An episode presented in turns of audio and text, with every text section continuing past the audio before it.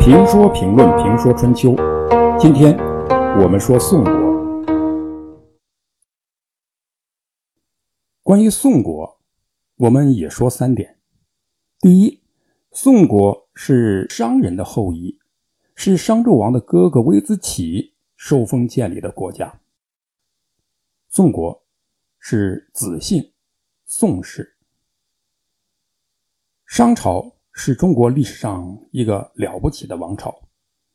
虽然商朝被周武王率领的周人给摧毁了，但周人敬仰商朝的开国帝王商汤，也把汤作为一个了不起的神。神是具有统治另一个世界，并具有影响现实人事力量的，因此不能得罪，也没必要得罪。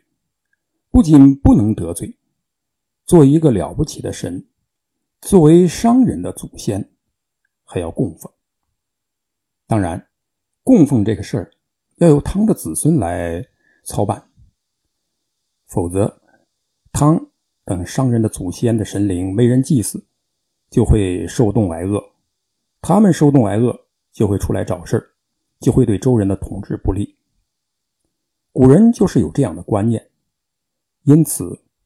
周人没有灭绝商人，而是把商国一分为二，一部分在原商国的首都朝歌，让武王的弟弟康叔管理，这就是魏国；另一部分在商丘建立了宋国，由商纣王的哥哥微子启管理。因此，宋国的统治者和国民是商人的后裔，这是第一个特点。宋国的第二个特点是。与周为客。周王朝虽然分封了商人，但不把商人呢当成自己的属下，而把他当成自己的客人，所以他跟周王朝的关系很特殊。之所以把商人封在商丘建国，是因为这是商人兴起的地方，把他们打发到老家，在故土上生存，也是一种怀柔或安抚的政策。历史上，尤其是上古史上，把征服的人赶走，甚至赶尽杀绝，不是新鲜事但商是一个大国，是一个创造了丰富灿烂文明的大国，是一个有着巨大影响力的大国。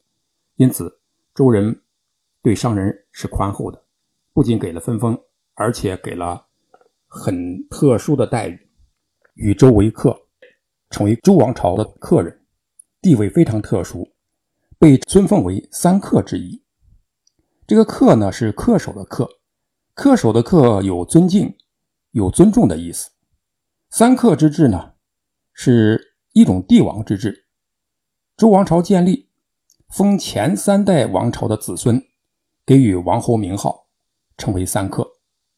这前三代指的是虞舜、夏禹和商汤。封虞舜之后，陈国。在河南的周口，封夏禹之后，齐国在河南杞县；封商汤之后，宋国在河南商丘。这是第二个特点。第三呢，宋国又是位尊爵高的封国，相对其他国家来说，封国比较大，爵位也最尊贵。周人的爵位分五等：公、侯、伯、子、男。宋国是第一等，是公爵。在周王朝，宋国是少有的被封为公爵的诸侯。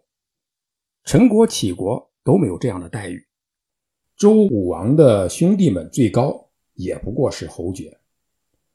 不仅爵位尊，而且按照周朝的礼仪，周国国君到别的诸侯国。是要受到礼遇的，《左传》里就有这样的一件事儿：说宋成公到郑国，郑文公准备设宴招待他，但不知道用什么样的标准招待，于是就向黄五子询问礼仪。黄五子说：“宋国是先朝的后代，在周朝来说他是客人。周天子祭祀宗庙，要送给他鸡肉。有了丧事儿。”宋国国君前来吊唁，周天子是要打拜的。丰盛的招待宋国的国君是可以的。这说明宋国的政治地位与社会地位是很高的。一般情况下，诸侯吊唁，天子是不打败的，而且祭祀天子的肉也不分给外姓诸侯。宋国有这样的礼遇，说明宋国地位的确不一般。郑文公听从了黄五子的话。